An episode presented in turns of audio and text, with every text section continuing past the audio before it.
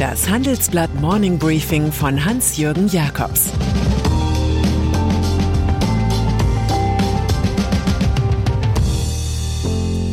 Guten Morgen allerseits.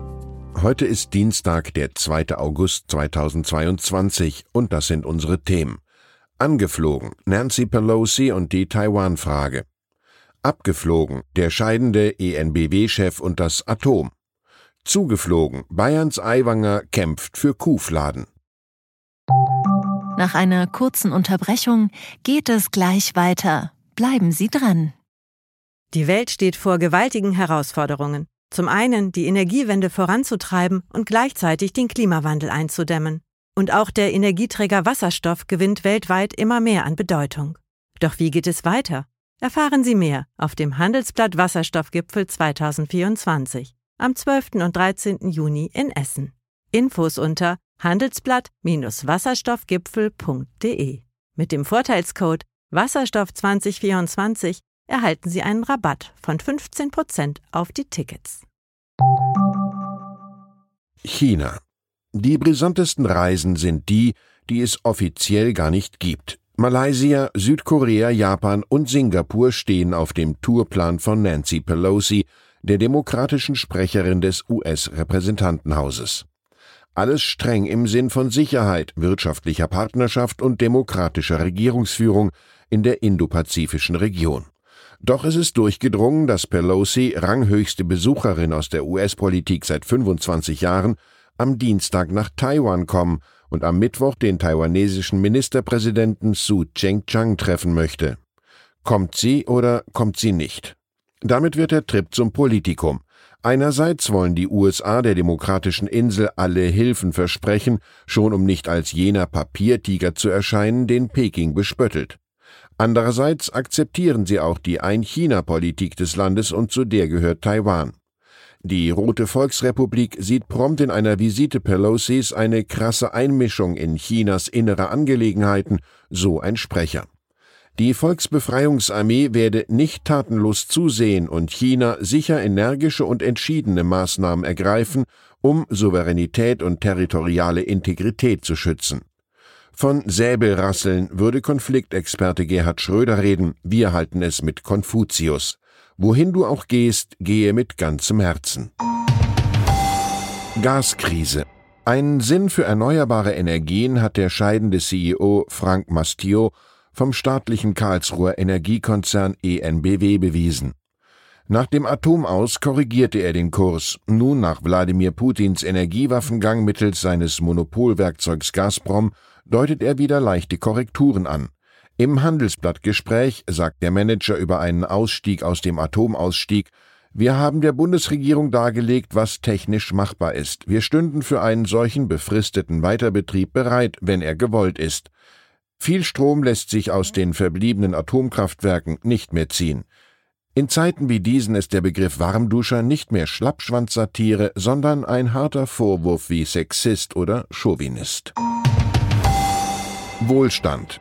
Da viele derzeit von drohender Verarmung und Wohlstandsverlusten reden, ein von Putin einkalkulierter Effekt seiner multiplen Bedrohungsstrategie, ist das Ergebnis einer neuen Vermögensstudie so überraschend wie mutmachend. Deutschland sei erheblich reicher, als es die offiziellen Statistiken zeigen, schreiben Thilo Albers von der Humboldt-Universität, Charlotte Bartels vom Deutschen Institut für Wirtschaftsforschung sowie Moritz Schularik von der Universität Bonn. Das liegt erstens an vielen nicht börsennotierten Firmen, die erheblich wertvoller als die Buchwerte seien, sowie zweitens an zu niedrigen Wertansätzen für Immobilien, die bei 10 Billionen Euro lägen, nicht bei 8 Billionen. Das alles führt dazu, dass der Abstand zwischen Mittel- und Oberschicht kleiner ist als vermutet, dafür ist der Abstand der vermögensärmeren Hälfte der Bevölkerung zur Elite viel größer. Hier geht die soziale Schere auf, auch weil Reiche bei der Geldanlage viel höhere Renditen erzielen als Menschen mit wenig Vermögen. Die Dauerdiät bei den Zinsen hat auch zu einer neuen Klassenfrage geführt. BaFin der Immobilienkonzern Adler Group, der mit beredten Dementi gegen Vorwürfe kämpft, bilanztechnisch ein Wirecard in klein zu sein, hat ein weiteres Problem. Die Finanzaufsicht BaFin bescheinigte der Luxemburger Tochterfirma Adler Real Estate einen fehlerhaften Konzernabschluss vorgelegt zu haben.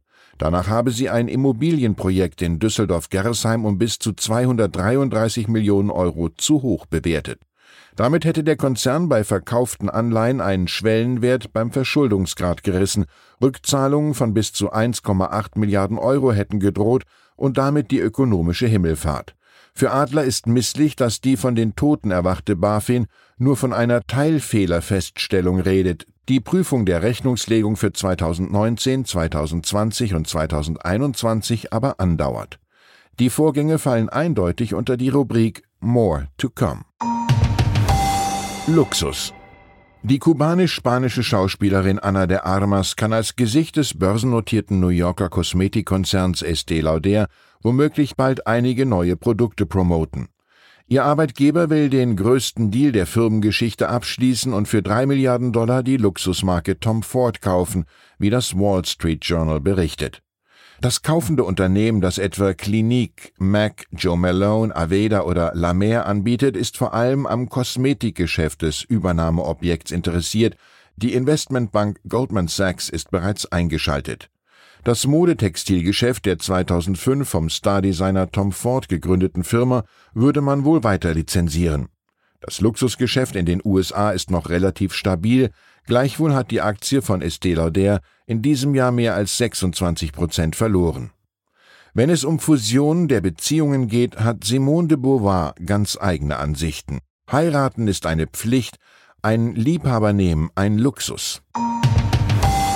Politik und dann ist da noch Bayerns Wirtschaftsminister Hubert Aiwanger von den Freien Wählern, der nicht einfach, wie sein Regierungschef von der CSU, über ein Bayern-Bashing der nördlichen Ampelkoalition schwadroniert wie über eine fränkische Rostbratwurst, sondern lieber konkret einem Bauern in der oberbayerischen Gemeinde Pähl hilft.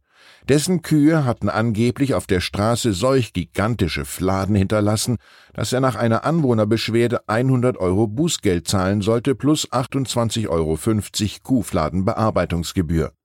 Der alarmierte Politiker bemühte erst die Kraft der freien Rede. Ich kann die Kühe halt nicht mit dem Hubschrauber auf die Weide fliegen und ihnen auch keine Windel anlegen.